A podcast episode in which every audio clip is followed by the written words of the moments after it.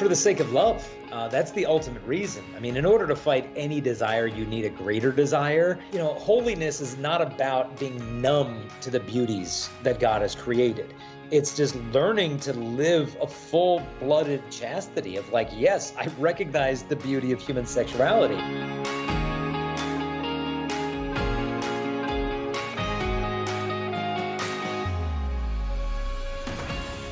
Berufen zur Liebe, der Podcast über die Theologie des Leibes.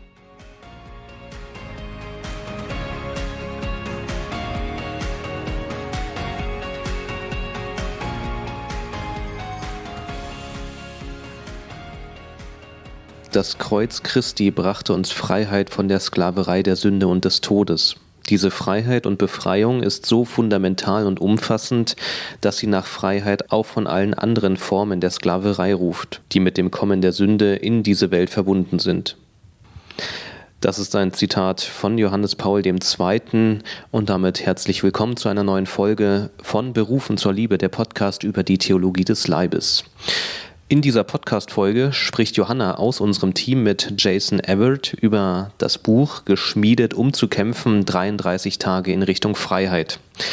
Ein Buch für Männer, die frei werden wollen, beispielsweise von Pornografie, von der Begierde. Und dieses Buch enthält wirksame Strategien für die täglichen Kämpfe. Die Autoren von Geschmiedet sind Jason Everett und Matt Fred. Und Jason Everett ist seit 20 Jahren auf sechs Kontinenten unterwegs, um über Gottes Plan für die menschliche Sexualität zu sprechen. Sei es an Schulen, Einkehrtagen, Weltjugendtagen. So hat er schon Millionen von Menschen erreicht. Außerdem hält er auch Vorträge an Universitäten, darunter Harvard, Princeton oder auch Air Force Academies. Er ist zudem Bestsellerautor von mehr als 15 Büchern, darunter Theologie des Leibes in einer Stunde oder Pure Manhood. Und er hat auch das Chastity Project gegründet, eine globale Initiative von Jugendlichen, die sich für Reinheit einsetzen. Das Buch Geschmiedet, um zu kämpfen ist nun auf Deutsch erschienen und wurde von Johanna übersetzt. Im Gespräch erzählt Everett, was ihn dazu bewegt hat, dieses Buch zu schreiben, über seine eigenen Erfahrungen und den tiefen Wunsch nach Freiheit und Annahme eines jeden Menschen. Heute wollen wir also über ein Buch sprechen, das du und Matt Fred geschrieben habt. Es heißt auf Deutsch, geschmiedet, um zu kämpfen. Was können wir von diesem Buch erwarten? Nun, der Grund, warum wir das Buch geschrieben haben, ist, dass so viele junge Leute zu uns gekommen sind und gesagt haben, Seht mal, ich habe es verstanden, Pornos sind schlecht, ich brauche darüber nicht zu diskutieren. Aber nur weil ich weiß, dass sie schlecht sind, heißt es noch lange nicht, dass ich weiß, wie ich mich von ihnen befreien kann. Was soll ich also tun? Und sie sagen dir, sieh mal, ich befreie mich für drei Wochen oder einen Monat davon und alles ist gut. Und dann vermassel ich es wieder und dann geht es drei Wochen oder zwei Monate lang gut. Und dann langweile ich mich oder bin einsam oder wütend oder gestresst oder müde und falle wieder in dieselben alten Gewohnheiten zurück. Das geht jetzt schon seit Jahren so. Wie kann ich mich endlich ein für alle Mal davon befreien? Ich sagte also, naja, versuch doch mal, diese App zu installieren und diese Filter zu benutzen und beginne mit Rechenschaftspflicht. Geh zur Beichte und versuch das. Aber ich hatte das Gefühl, dass wir irgendwie nur verschiedene Teile davon zusammensetzen würden. Also wandte ich mich an Matt Fred, einen langjährigen Freund von mir, der schon viel zu diesem Thema geschrieben hatte. Und ich sagte, hey, was hältst du davon, wenn wir uns zusammentun und so etwas wie eine umfassende Ressource schaffen, die das Thema aus einer wirklich menschlichen Perspektive angeht? Was ich damit meine, ist, dass dieses Thema oft nur aus einer spirituellen Perspektive angegangen wird. Man muss einfach nur zur Beichte gehen und mehr Rosenkränze beten und mehr das Stundengebet und die Bibel lesen. Dieser Ansatz ist nur spirituell und es ist ein Teil davon. Aber das ist nicht die ganze Sache. Und manchmal ist es so, dass es nur Theologie ist. Wir müssen Gottes Plan für die Sexualität verstehen. Also lasst uns die Theologie des Leibes lehren. Okay, das ist intellektuell, es ist wichtig, es ist Theologie, aber auch das ist nur ein Teil davon. Es gibt auch die Dimension der Psychologie, der Emotionen, des Traumas, der Bindung, der Sucht und wie man damit umgeht. Es gibt auch physiologische Aspekte, wie zum Beispiel, ob ich genug Sport treibe, genug schlafe, mich gesund ernähre. Wir müssen das aus einer wirklich menschlichen Perspektive angehen, mit unserem Körper, unserem Geist, unserem Herzen, unserer Seele. Denn wenn wir uns nur auf einen Bereich konzentrieren, glaube ich nicht, dass es ausreicht, um einige dieser Abhängigkeiten zu durchbrechen. Wir versuchen also wirklich, uns dem Thema aus einer mitfühlenden Perspektive zu nähern, damit wir barmherzig mit uns selbst sind und verstehen, woher das alles kommt. Aber auch verstehen, dass es nicht das Ziel ist, für den Rest des Lebens süchtig nach diesem Zeug zu sein. Denn niemand will ein 30-jähriger pornosüchtiger Vater sein, der seinen Laptop zuknallt, wenn seine fünfjährige Tochter ins Zimmer kommt, damit sie nicht sehen kann, was sich der Vater ansieht. Das ist einfach nicht, wer wir sein wollen. Wie ich schon sagte, nur weil wir wissen, was wir wollen, heißt es nicht, dass wir auch wissen, wie wir dorthin kommen. Und so war der Zweck dieses Buches eine 33-tägige geistliche Übung oder ein Plan, bei dem wir jeden Tag einen anderen Aspekt ansprechen, fast so, als würden wir ihnen eine andere Waffe oder ein anderes Werkzeug geben, die sie für ihren Weg benutzen können, um diesen Goliath zu erschlagen und diese Versuchungen zu bekämpfen. Wir versuchen also wirklich, das Thema aus allen Perspektiven zu betrachten. Psychologische, theologische und philosophische. Und ich denke, wenn wir diesen ganzheitlichen Ansatz wählen, werden wir wahrscheinlich mehr Früchte aus den Bemühungen, uns zu befreien sehen.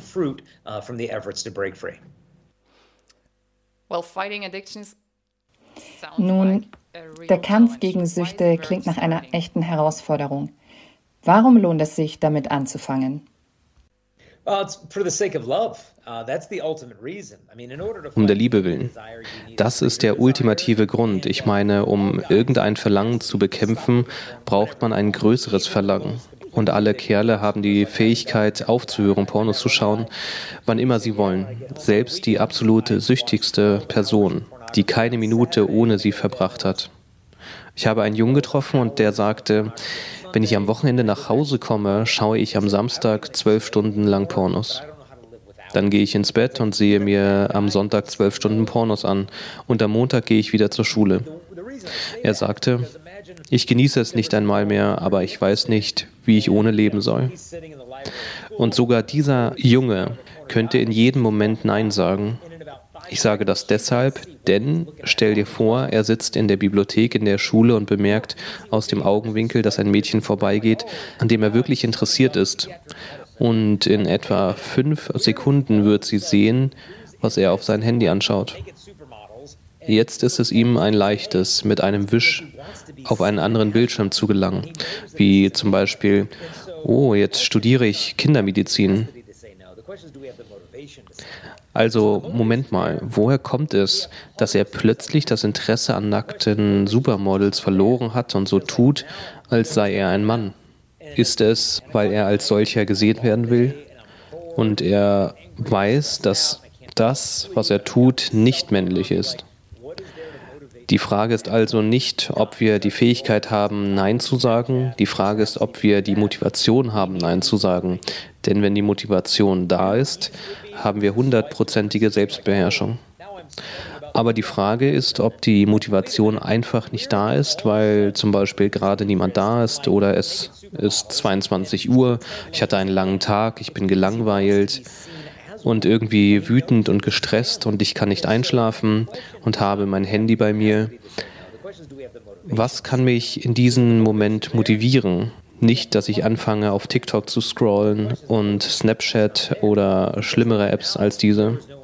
Wir brauchen eine tiefere Motivation und ich glaube, die Motivation der Liebe ist das Einzige, was einen wirklich anspornen kann.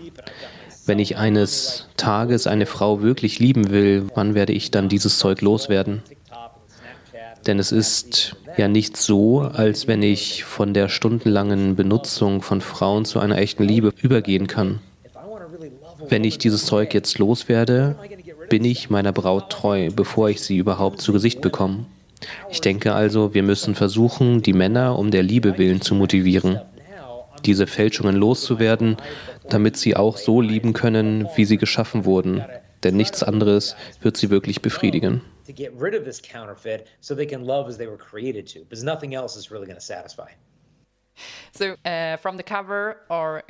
Egal, ob man sich das Cover ansieht oder einen Blick auf das Inhaltsverzeichnis wirft.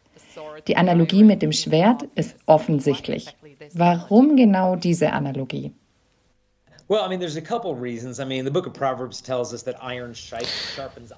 Nun, ich meine, es gibt einige Gründe dafür. Ich meine, das Buch der Sprüche sagt uns, dass Eisen das Eisen schärft. Und so auch einen gerechten Mann. Das heißt, wenn man andere Männer um sich hat, die ein tugendhaftes Leben führen, dann schärft man sich gegenseitig. Man wird ein besserer Mann. Das ist also ein Teil des Buches, die Rechenschaftspflicht. Wir wollen nicht, dass du das Buch alleine machst.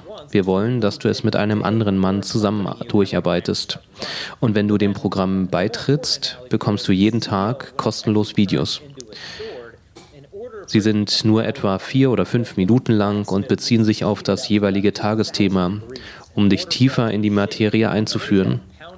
Es handelt sich also nicht um ein 150-seitiges Buch, das man in einem Ruck durchliest. Es ist nur jeden Tag nur ein bisschen. Aber wir sind eine Gemeinschaft in dem Sinne, dass Eisen das Eisen schärft. Aber noch wichtiger bei der Analogie mit dem Stahl ist, dass der Schmied den Stahl auf etwa 2000 Grad erhitzen muss, damit er sich verformen lässt, wenn aus ihm tatsächlich ein Schwert werden soll. Dann muss der Schmied auf einem Amboss darauf herumhämmern und es dann polieren und abschleifen. Und während des Schmiedeprozesses wird das Metall tatsächlich stärker. Es verändert die Kristallstruktur auf mikroskopischer Ebene und macht den Stahl brauchbar, stärker, glänzender und schärfer. Was wir also in diesem Programm versuchen, ist, dich gewissermaßen in einem Brennofen zu setzen. Wir werden dich wirklich herausfordern. Okay, lass uns jetzt wirklich die Wurzeln dieser Dinge betrachten. Woher kommt das? Lass uns die Erde ein bisschen auflockern. Nicht um dir Schuld und Scham aufzubürden, sondern um ein wenig Mitgefühl für deine eigene Suchtgeschichte zu haben. Woher kommt das eigentlich? Weißt du, Mann, ich bin einfach darüber gestolpert, als ich acht oder zehn Jahre alt war und ich wusste nicht einmal, was ich da anschaue. Aber dann war ich gefesselt und wurde hineingezogen. Und ehe ich mich versah, konnte ich nicht mehr aufhören, mir das Zeug anzusehen. Okay, dann lass uns in diese Geschichte eintauchen und dort vielleicht etwas Heilung finden. Denn wenn wir uns hier nur mit den Symptomen befassen, ist es fast so, als ob das die Frucht wäre. Aber es gibt Wurzeln, die weit darunter liegen. Und wenn wir dieses Wurzelsystem nicht durchbrechen, nicht zerstören und einige dieser unbefriedigenden Bedürfnisse entgegentreten, dann ist es so, als würden wir nur die Blätter des Unkrauts abschneiden. Es ist nur eine Frage der Zeit, bis es wieder sprießt. Das Bild des Schwertes weist also auf den Ansatz hin, mit dem wir versuchen werden, sie von einem rohen Stück Metall, das vielleicht rostig ist und sich nutzlos anfühlt, in etwas zu verwandeln, das wirklich eine Waffe für unsere Kultur ist, um eine Zivilisation der Liebe aufzubauen. piece of metal that may be rusty and feeling useless to something that really is, is a weapon for our culture to build up a civilization of love. Yeah, that's great. Really great. Ja, das ist großartig. Dieses Buch ist also für Männer. Hast du auch Empfehlungen für Frauen? Denn es ist nicht nur ein Männerproblem. Oh, oh nein, das ist sehr wahr. Wir haben ein anderes Buch, das diesem sehr ähnlich ist, geschrieben von einer Frau namens Kelsey Skoke. Und ihr Buch heißt Kompromisslos frei sein, lieben, rein sein. Es ist nicht nur ein Männerproblem. Und wir haben es veröffentlicht, weil niemand darüber redet. Und es ist ein riesiges Problem. Und die Autorin war selbst einmal auf einer Konferenz, auf der es eine Session für Männer und eine für Frauen gab. Und nach den Sessions sprach sie mit einem der Männer. Nun, worüber habt ihr denn gesprochen? Und er sagte, wir haben über Pornos und Masturbation gesprochen. Worüber habt ihr gesprochen? Und sie antwortete, über Gefühle und Bescheidenheit, Mäßigung. Und sie dachte nur, ich muss in diese Gruppe und nicht in diese. Also ging sie zu einem der Leiter der Konferenz und sagte, warum haben wir nicht einen Workshop für die Jungs und für die Mädchen zum gleichen Thema von Pornografie und Masturbation?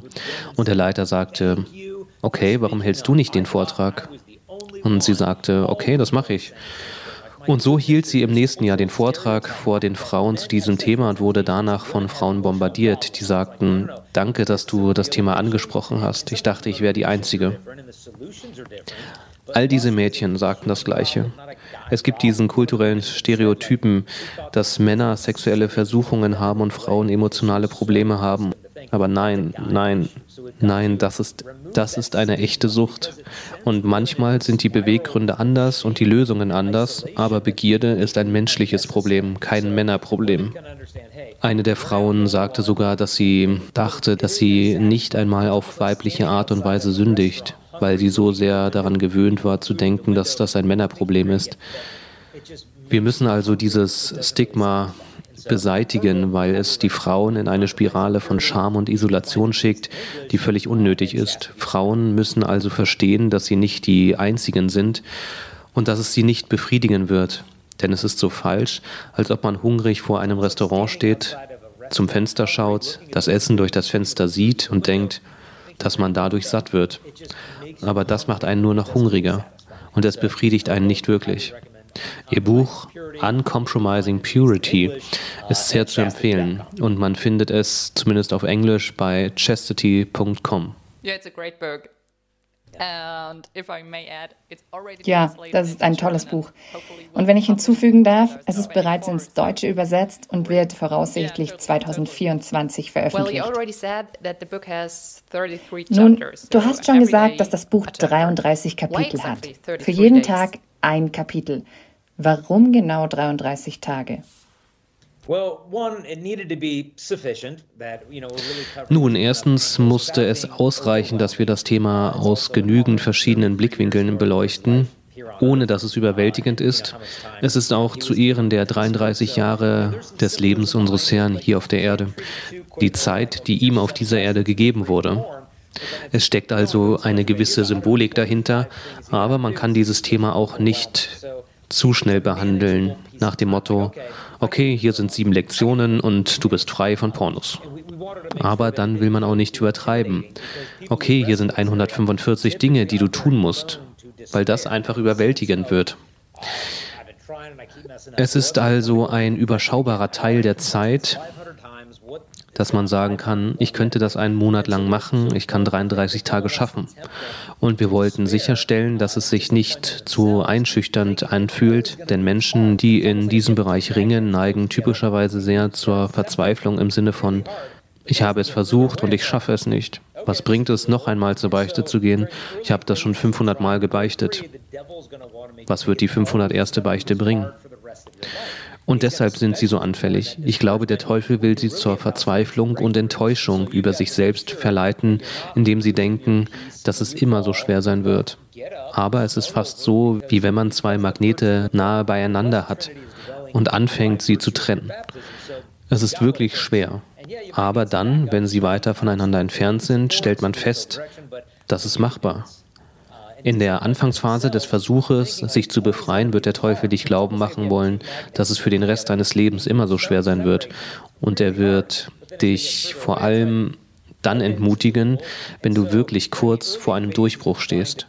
Du musst also darauf achten, dass du nicht deinen Frieden verlierst, wenn du fällst, sondern steh auf, fang neu an, denn die Tugend der heiligsten Dreifaltigkeit wohnt durch deine Taufe in dir.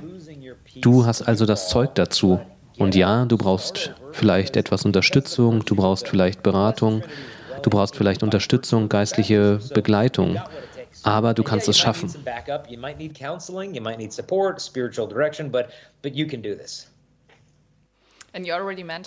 Du hast nun bereits die Videos erwähnt. Wie hast du die Sprecher für jeden Tag gefunden?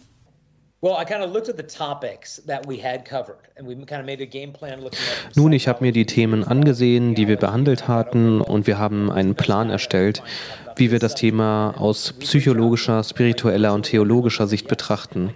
Und dann dachte ich, okay, wer ist der beste Mann, den ich finden kann, um über dieses Thema zu sprechen? Und dann haben wir uns an sie gewandt. Und praktisch alle sagten ja. Und es waren einige Experten dabei, die ich vorher noch nie kontaktiert hatte. Ein bekannter spiritueller Autor, Pater Jacques Philippe, der viele schöne spirituelle Bücher geschrieben hat, beispielsweise. Ihm habe ich geschrieben, Sie haben dieses Buch über die Suche nach Frieden und die Bewahrung dieses Friedens geschrieben. Könnten Sie vielleicht ein kleines fünfminütiges Video darüber machen, wie man seinen Frieden bewahrt, nachdem man gefallen ist? Und er hat sich freundlicherweise bereit erklärt, dies auf Französisch zu tun. Und wir hatten einen Übersetzer dabei, der das Ganze übersetzte. Und so wollten wir einfach die Experten für jedes einzelne Thema finden, die ihre kleine vierminütige Ausführung zu diesem Thema geben sollten. Und eines der Videos, ich glaube, es ist entweder Tag 4 oder Tag 8, ist das ganze Video mit jungen, erwachsenen, alleinstehenden Frauen, die darüber sprechen, wie toll sie diese Männer finden weil sie dieses Programm machen. Denn Männer brauchen diese Ermutigung. Wir brauchen Frauen, die sagen, hey, der Kampf, den ihr da führt, ist edel. Ihr seid schon deshalb einen Schritt weiter, weil ihr sogar bereit seid, dieser Bestie ins Gesicht zu sehen und zu versuchen, sie zu besiegen. Und es ist schön, diese Ermutigung von Frauen zu bekommen, denn ich glaube, es gibt viel Männerhass und Gerede über toxische Männlichkeit. Und es ist toll, ein paar schöne Frauen zu haben, die sagen, hey, wisst ihr Leute, wir sind stolz auf euch. Wir beten für euch. Ihr habt das drauf. Wir versuchen also einfach die Männer in all den verschiedenen Videos auf unterschiedliche Weise aufzubauen. So gibt es Priester und Nonnen, Ehemänner und Väter, alleinstehende Frauen, Psychologen, Seelsorger, Theologen. Wir versuchen einfach, das Thema aus all diesen verschiedenen Perspektiven zu beleuchten. Ja, es ist ein großartiger Mix. Welches der Kapitel war für dich persönlich das Wichtigste? one of the ones I really enjoyed was actually not by he was the one who was not Catholic. His, his name was Jay Stringer. Eines von ihnen, das mir wirklich sehr gefallen hat, stammt von jemandem, der nicht katholisch ist, nämlich von Jay Stringer. Er ist ein evangelischer Pastor und Berater. Er untersuchte im Rahmen seiner Magisterarbeit 4000 Menschen auf ihre Internet- und sexuellen Abhängigkeiten und fragte, was schaut ihr euch online an? Und dann erzähl mir von deinem Leben. Und er konnte diese Schablonen der Sucht entdecken, je nachdem, welches Genre von Pornos man sich ansieht, von jüngeren Frauen, älteren Frauen, Frauen, die gedemütigt werden, dominiert werden oder Frauen, die dominieren, all diese verschiedenen Genres. Er fand heraus, dass diese Menschen dazu neigen, in diese kleinen Schablonen oder Trichter zu fallen, sei es ein Trauma oder ein sehr autoritärer, strenger Haushalt oder von Frauen gedemütigt zu werden oder missbraucht zu werden. Und er konnte tatsächlich feststellen, wow, viele der Menschen, die diese Dinge suchen, haben diese Geschichte, haben dieses Trauma und sie leben aus dieser Wunde heraus, ohne sich dessen bewusst zu sein. Und er sprach davon, dass man so viel mehr Fortschritte macht, wenn man Mitgefühl mit sich selber hat, anstatt sich fertig zu machen und zu versuchen, Techniken zur Sündenbewältigung zu finden. Mir gefällt also der mitfühlende Ansatz sehr gut, denn er verfolgt, okay, wir sollten uns einen Moment Zeit nehmen, um deine Geschichte zu hören. Also nicht nur, was die Auslöser sind. Ich bin gelangweilt, ich bin einsam, ich bin wütend, gestresst, müde, sondern was könnte das Wurzelsystem dieser ganzen Sucht sein? Könnte es Bindungsstörungen in deiner eigenen Familie geben? Was passierte gerade in deinem Leben, als diese Sucht an die Oberfläche kam? Denn das emotionale Alter, in dem wir mit dieser Sucht beginnen, ist typischerweise auch das emotionale Alter, in dem wir bleiben. Wenn wir also mit 15 zum Alkoholiker werden, könnte ich 35 sein, aber emotional bin ich immer noch 15, sodass ich, wenn ich gestresst bin, einfach wieder zum Bier greife, anstatt den Stress zu überwinden und reifere Wege zu finden, mit den Schwierigkeiten des Lebens fertig zu werden. Als Seelsorger und Psychologe leistet er hervorragende Arbeit, wenn es darum geht, einige dieser Schritte von Scham und Schuld abzuschälen. Ich erinnere mich auch, von einem evangelikalen Christen gelesen zu haben, ein Mann führte kein gutes Leben, Prostitution und Fremdgehen, Pornografie und so weiter. Schließlich öffnete er sich einem anderen christlichen Mann und dieser sagte ihm, nun, wenn das, was du wirklich tun willst, Pornos anschauen und zu masturbieren ist, dann tu es doch.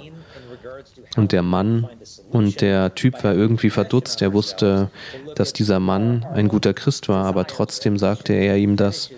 Wenn das, was du wirklich tun willst, ist, dir Pornos anzuschauen und zu masturbieren, dann mach das doch. Und der Mann schlug auf den Tisch und sagte, nein, das ist nicht das, was ich wirklich will. Und jener Christ sah ihn an und sagte, ganz genau. Und für ihn war das der Wendepunkt. Vielleicht bin ich ja doch nicht völlig verdorben. Vielleicht gibt es doch noch etwas Gutes in mir. Diese tiefere Strömung, die unter all der Begierde fließt, die sich nach authentischer Liebe sehnt, aber die sich mit der Fälschung zufrieden gegeben hat. Deshalb glaube ich, dass wir so viele Einsichten gewinnen können, wie wir eine Lösung finden können, wir sollten unsere eigenen Sehnsüchte, Süchte oder Fetische als eine Art Wegweiser für unser Heil betrachten. Nicht in dem Sinn, dass wir ihnen nachgehen, um das Problem zu heilen, sondern dass wir uns fragen, warum dürste ich so sehr nach dieser Sache? Warum taucht es so häufig auf? Wahrscheinlich gibt es ein legitimes, unbefriedigtes Bedürfnis oder ein Trauma, das nicht bewältigt wurde questing why am I thirsting for this thing so much? Why is it so consistently coming up? There's probably a legitimate unmet need or trauma that has not been addressed.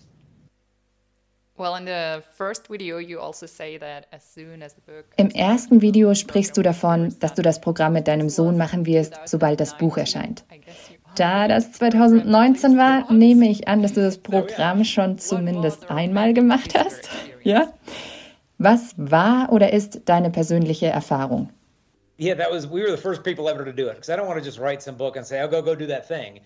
Ja, wir waren die Ersten, die das gemacht haben, weil ich nicht einfach ein Buch schreiben und sagen wollte, oh, los, mach das mal. Sobald wir also das PDF genehmigt hatten, es war noch nicht einmal gedruckt, fingen wir einfach an, es gemeinsam als Vater und Sohn durchzugehen. Und das war die Idee hier bei diesem Thema, nicht als einsamer Ranger loszuziehen, denn das tun viele Männer. Viele Männer haben mir gesagt, ich habe alles versucht, um mich davon zu befreien. Du bist die erste Person, der ich das erzähle. Also wenn ich die erste Person bin, der du das erzählst, dann hast du offensichtlich noch nicht alles versucht, denn Rechenschaftspflicht ist wahrscheinlich das Wichtigste. Jeden Tag saßen mein Sohn und ich also in seinem Zimmer und gingen alles durch, lasen die Texte und sahen uns die Videos gemeinsam an. Und ich denke, es ist wirklich wichtig, dass Väter das mit ihren Söhnen im Teenageralter machen. Nicht nach dem Motto, Junge, ich zeig dir, wie man das macht. Aber nein, nein, wir sind gemeinsam hier drin. Es ist nicht, dass du gegen Versuchungen ankämpfen musst, aber weißt du, ich bin erwachsen, also habe ich die nicht mehr. Nein, nein, nein, nein, nein. Du wirst mit Versuchungen zu tun haben, bis du tot bist. Und deshalb müssen wir Wege finden, damit umzugehen. Letzte Woche hatte ich in meinem Podcast einen norwegischen Bischof und Mönch, der vor kurzem ein Buch über Keuschheit geschrieben hat. Und er erzählte eine Geschichte, die ich sehr mochte und die mir wirklich auffiel. Und ich spulte zurück und hörte mir den Podcast noch einmal an, weil sie so interessant war. Er erzählte unter anderem, dass es in den frühen Wüstentraditionen des klösterlichen monastischen Lebens eine Geschichte von einem jungen Mönch gab, der von vielen Versuchungen, Gedanken, Kämpfen und Fantasien geplagt wurde und es schließlich nicht mehr aushielt. Und er öffnete sich einfach diesen älteren Mönch, der da war, und sagte, schau, das ist es, was in meiner Fantasie vor sich geht. Das sind meine Kämpfe, meine Schlachten. Und dieser ältere Mönch war entsetzt. Allein die Tatsache, dass du damit kämpfst, ist ein Zeichen dafür, dass du nicht für das klösterliche Leben geschaffen bist, für diesen ganzen Lebensstand. Du musst hier einfach austreten. Und so war der jüngere Mann völlig entmutigt. Okay, das war's. Er ist der Weisere von uns beiden. Ich bin für so etwas nicht geschaffen. Und er fing einfach an, in Richtung Alexandria zu gehen, was im Grunde genommen so ist, als würde man heutzutage zum Rotlichtviertel in Amsterdam gehen und einfach sagen, okay, ich werfe das Handtuch.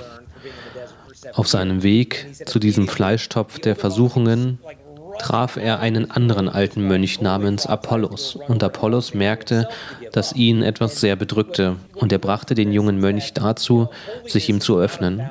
Und der ältere Mönch sagte, nein, nein, nein, das ist einfach ein Teil des Kampfes. Komm mit mir, wir gehen zurück. Und sie gingen zurück zum Kloster und dieser alte Mönch kniete vor der Klause dieses prüden puritanischen Mönchs und er betete folgendes.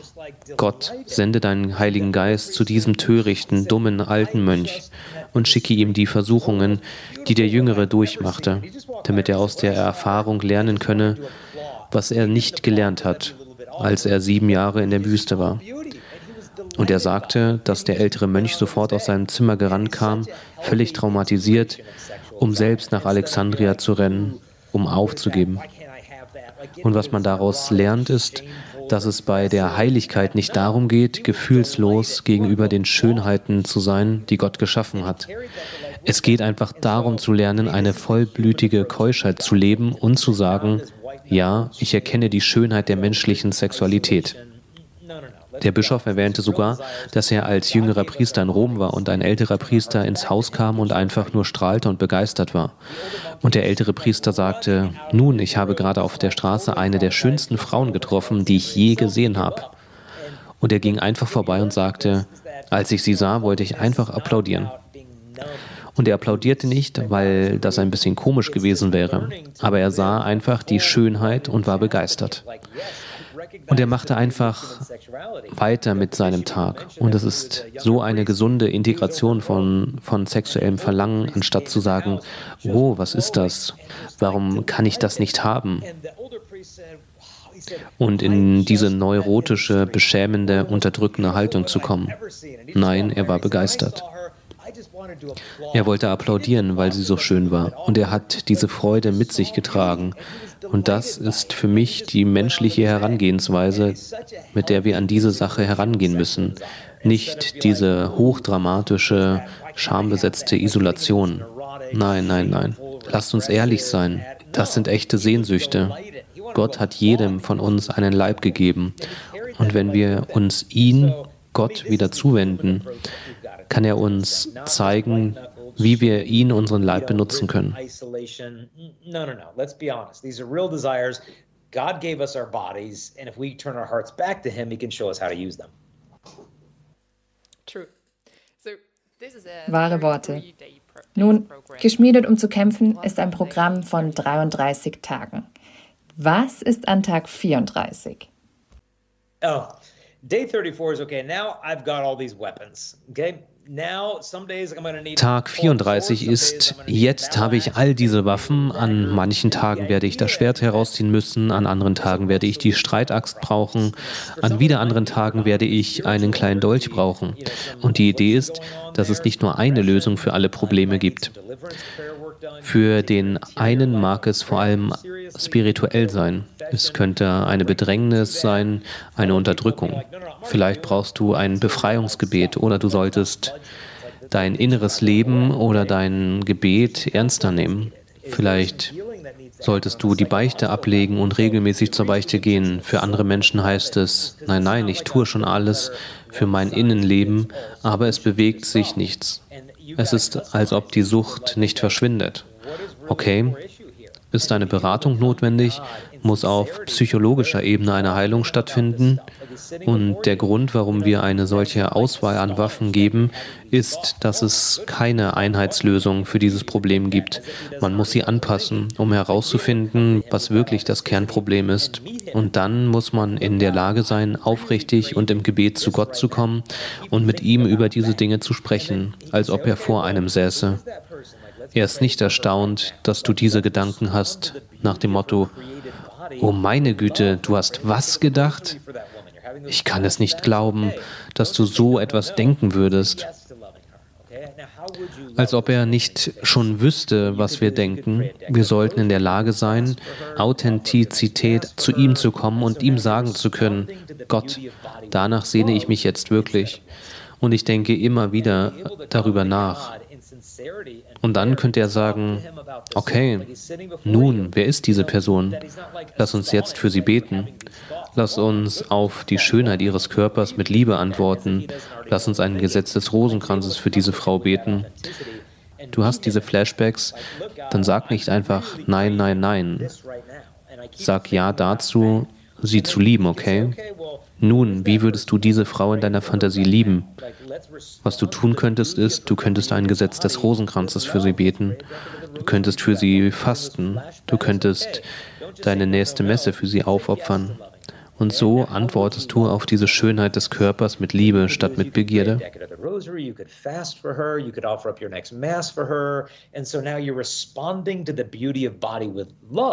instead of lust. Well, I'm already coming to my last question.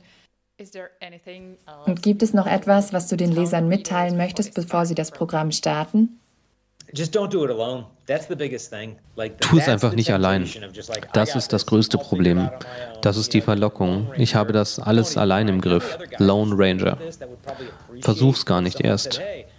Weißt du was? Die anderen Jungs, die damit zu kämpfen haben, würden sich wahrscheinlich freuen, wenn jemand sagen würde, hey, es gibt hier dieses Programm, willst du es mit mir machen? Hey, warum machen wir nicht eine Ankündigung am Ende der Messe, falls jemand Lust hat, das zusammen zu machen? Wir lesen am Dienstagmorgen um 6 Uhr oder am Mittwoch um 7 Uhr abends. Holt euch ein paar Leute, die mitmachen, nicht nur einen. Wenn ihr 20 oder 30 Leute zusammenbekommt, wunderbar. Ich kenne eine Gruppe von mehr als 100 Leuten, die das an einer Universität in den USA zusammen machen. Aber man braucht nur einen, der sagt, bin ich hier der Einzige, der damit ringt? Nein, ich auch. Ich auch. Ich auch. Ich auch. Okay, lasst uns eine Gruppe von Brüdern sein und diese Sache gemeinsam bekämpfen. Das lässt mich an eine Gruppe von Märtyrern der frühen Kirche denken, die sogenannten 40 Märtyrer von Sebast. Sie waren römische Legionssoldaten, die gemartert wurden, weil sie dem heidnischen Gott keinen Weihrauch opfern wollten. Der römische Statthalter ließ sie nackt ausziehen und die ganze Nacht auf dem Eis eines Sees stehen, bis sie tot waren. Wäre jeder von ihnen auf seinem eigenen kleinen Teich gewesen, hätte die Hälfte von ihnen wahrscheinlich aufgegeben. Aber weil sie die Gemeinschaft dieser 40 hatten, kauerten sie zusammen und beteten gemeinsam die Nacht hindurch. Und dann kann man sich vorstellen, wie ihr Atem wie Weihrauch zu dem wahren Gott aufstieg. Schließlich starben sie alle und der Kaiser ist längst vergessen. Heute werden sie jedoch in Ikonen im gesamten östlichen Christentum verehrt.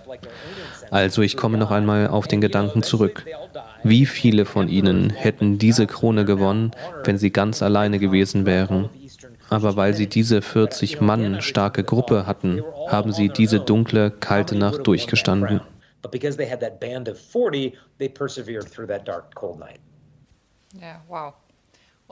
Ja, wow. Danke, Jason, dass du hier warst.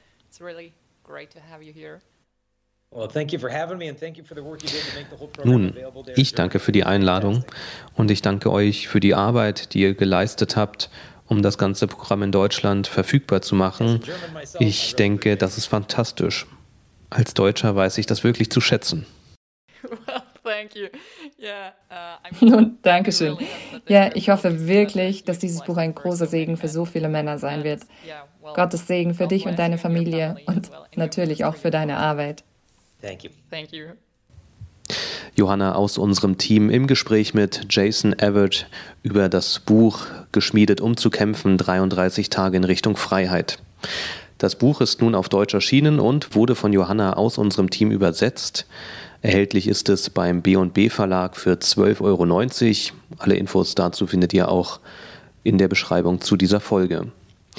Wenn ihr mehr Informationen über die Theologie des Leibes haben wollt, dann könnt ihr einerseits auf unsere Internetseite gehen unter theologiedesleibes.de. Dort haben wir beispielsweise Buchempfehlungen, aber auch einen Blog, auf dem regelmäßig Beiträge erscheinen.